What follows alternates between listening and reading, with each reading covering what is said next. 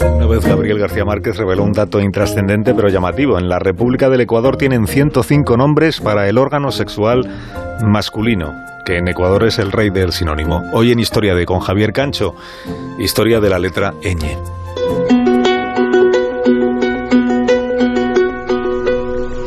Dijo García Márquez que hablamos una lengua que no cabe en su pellejo, y a él le parecía bien liberarla y simplificar la gramática antes de que la gramática termine por simplificarnos a nosotros. La historia de la ñ es precisamente un ejercicio de simplificación evolutiva. La ñ, decía García Márquez, la ñ es un salto cultural de una lengua romance que dio una lección al resto. Lo hizo al expresar con una sola letra un sonido que en francés, italiano o portugués sigue expresándose con dos. Coño.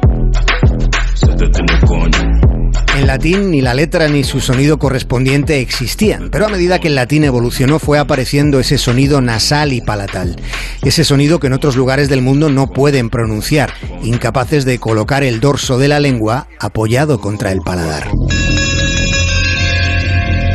Aquel sonido no tenía una representación gráfica, de modo que los escribas tuvieron que imaginar formas de reflejarlo en los textos. Aquel proceso comenzó a darse hacia el siglo IX. Los copistas empezaron a transcribir el sonido de la ñ con tres variaciones fonéticas distintas. No había una norma generalizada. Solían emplearse dos letras para representar un solo sonido. Y se generó una situación algo caótica.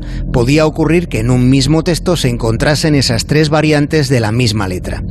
La primera normalización llega en el siglo XIII con la reforma ortográfica de Alfonso X el Sabio, en la que se establecen las primeras normas del castellano.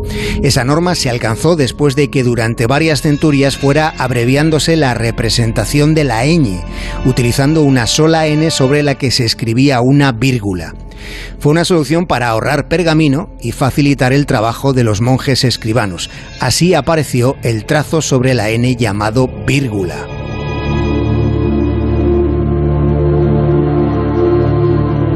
1492 se descubrió un nuevo mundo, pero también se redactó una gramática primigenia. En aquel escrito fundacional, Antonio de Nebrija ya incluyó la letra ñ. Más de 500 años después, hay más de 15.000 palabras en castellano que la contienen. Son casi 400 las que comienzan por la consonante más artística, la consonante que más enemigos ha reunido en el fragor de la era digital. Coño. Coño. Cono, con rabito, con vírgula, también es una palabra con una larga ristra de sinónimos. La que no tiene equivalencia ni reemplazo es la ñ, tan única en el mundo como milenaria.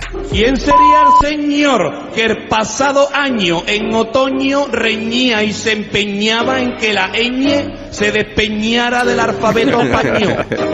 ¿Quién sería Pues hablando de la ñ, eh, gracias al, al libro Añamérica de Martín Caparrós, Sergio del Molino, hemos llegado a las noticias de las 12 de la mañana. ¿Qué te parece? Pues estupendamente. Pues escuchamos las noticias si tú quieres y el viernes nos encontramos otra vez. Hasta el viernes, Carlos. Vamos.